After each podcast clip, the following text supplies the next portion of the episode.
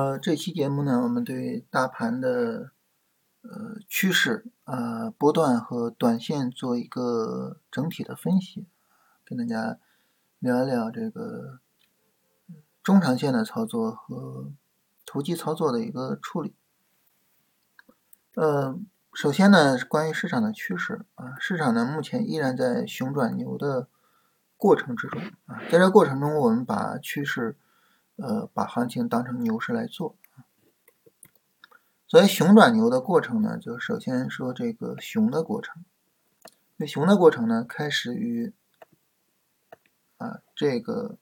波段低点被跌破啊，这个波段低点被跌破之后呢，市场就是一个持续时间非常长，然后幅度也非常大的一个主跌浪。呃，这个主跌浪结束之后，波段上有一个非常强有力的反弹。然后新一轮的波段下跌没有创新低，以这段下跌不创新低为标志啊，从这儿开始，市场呢进入到了这个熊转牛的过程之中。那么目前呢，呃，这个过程并没有结束啊，这个过程结束呢，嗯，有两种结束的可能性啊。第一种结束的可能性就市场向上突破波段高点，然后正式的进入牛市。啊，第二种结束的可能性呢，就是市场走熊，啊，而且这个走熊它要怎么样呢？就一个非常大力度的下跌，以至于和之前这个波段下跌相比较没有背离啊，只有这种情况，市场才认为就是呃扭转熊呃熊转牛的这个过程失败了啊，市场重新进入到了毋庸置疑的熊市之中。如果说呢，这个下跌力度不是很大啊，比如说后面不知道什么跌啊，下跌力度如果不是特别的大，实际上就还是熊转牛的过程啊，还是这么一个过程。当然，整体上来说，我们还是比较期待市场能够突破波段前高的。嗯，而且目前无论是资金层面还是基本面的层面，还有全球市场互动的层面，都比较支持这个事情啊。现在全球市场整体上来说都比较的火热啊。所以，嗯，我们还是比较期待市场最终能够涨起来。这里面呢，距离突破波段前高啊，各个指数都有一些距离啊。其中呢，这个国人两千的距离比较短啊，因为国人两千这刚刚有一个新的波段高点，它的距离比较短。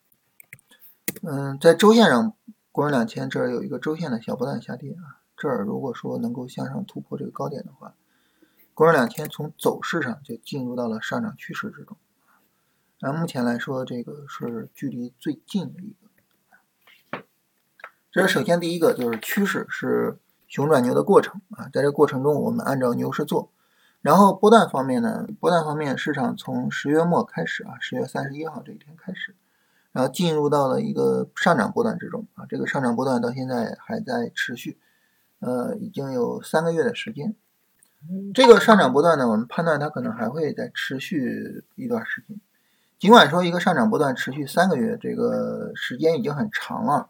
啊，所以这个时候从行情寿命的角度，这个上涨波段可能进入到了六十岁左右啊，就上涨时间已经很长了。但是呢，这个我们对于这个上涨波段还是比较看好的啊，看好的原因是什么呢？就主要是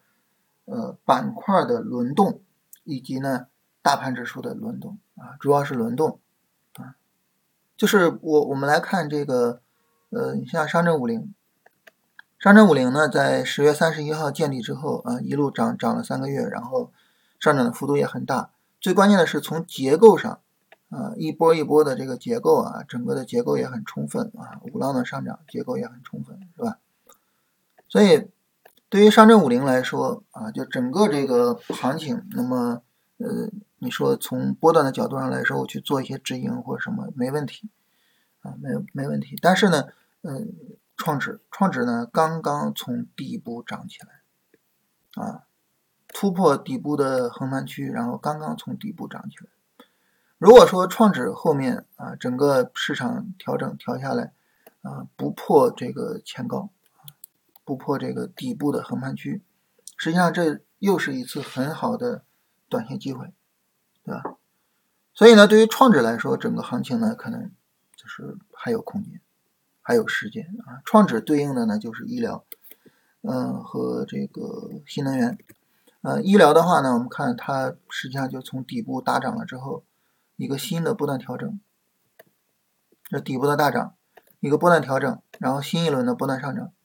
就这个波段上涨，它持续的时间还比较短，就它可能后面还有足够的空间，啊，足够让我们去拿一个呃日线波段，所以在不同的板块指数、不同的大盘指数，它们呃有一个节奏不一致的情况下，那么不同的板块的一个。节奏变化可能会把整个行情推动的会更远一些，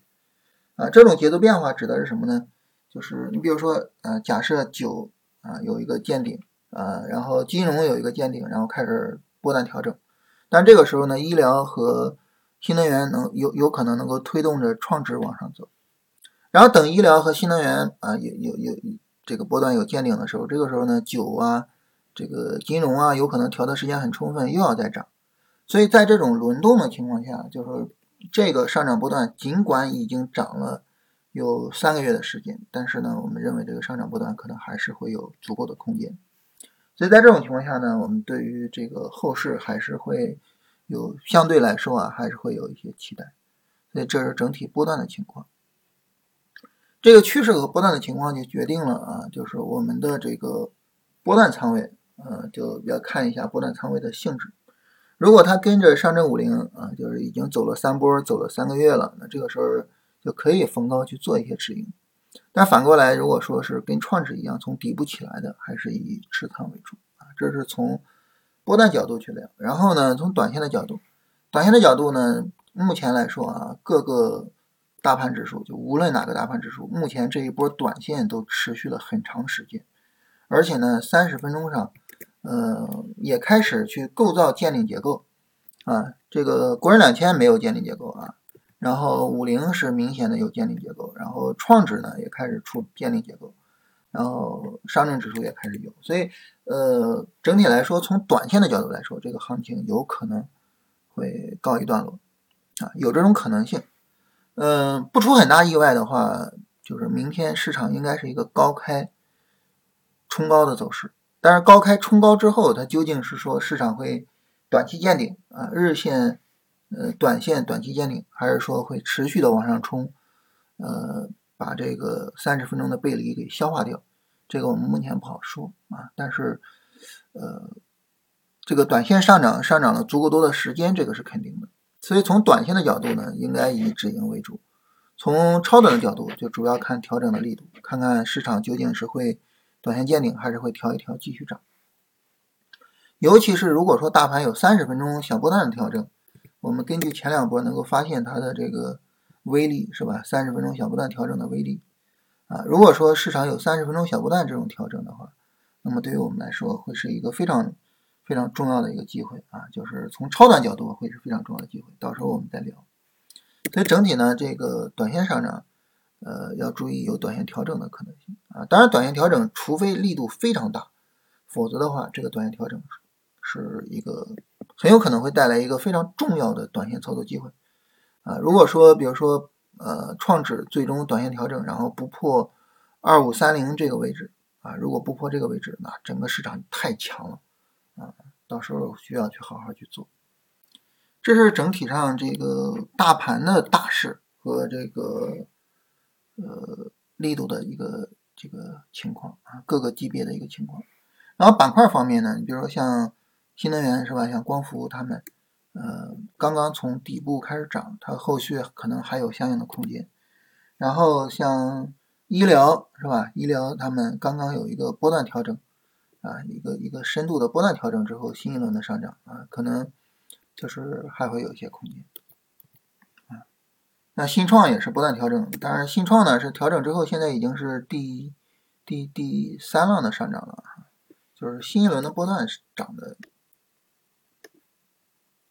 所以信创这个呢，等得等充分的调整之后看看情况。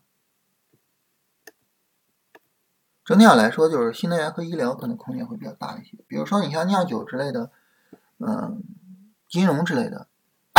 目前来说去做投机，相对来说可能价值就偏低一点。啊，这板块方面我们简单说一下，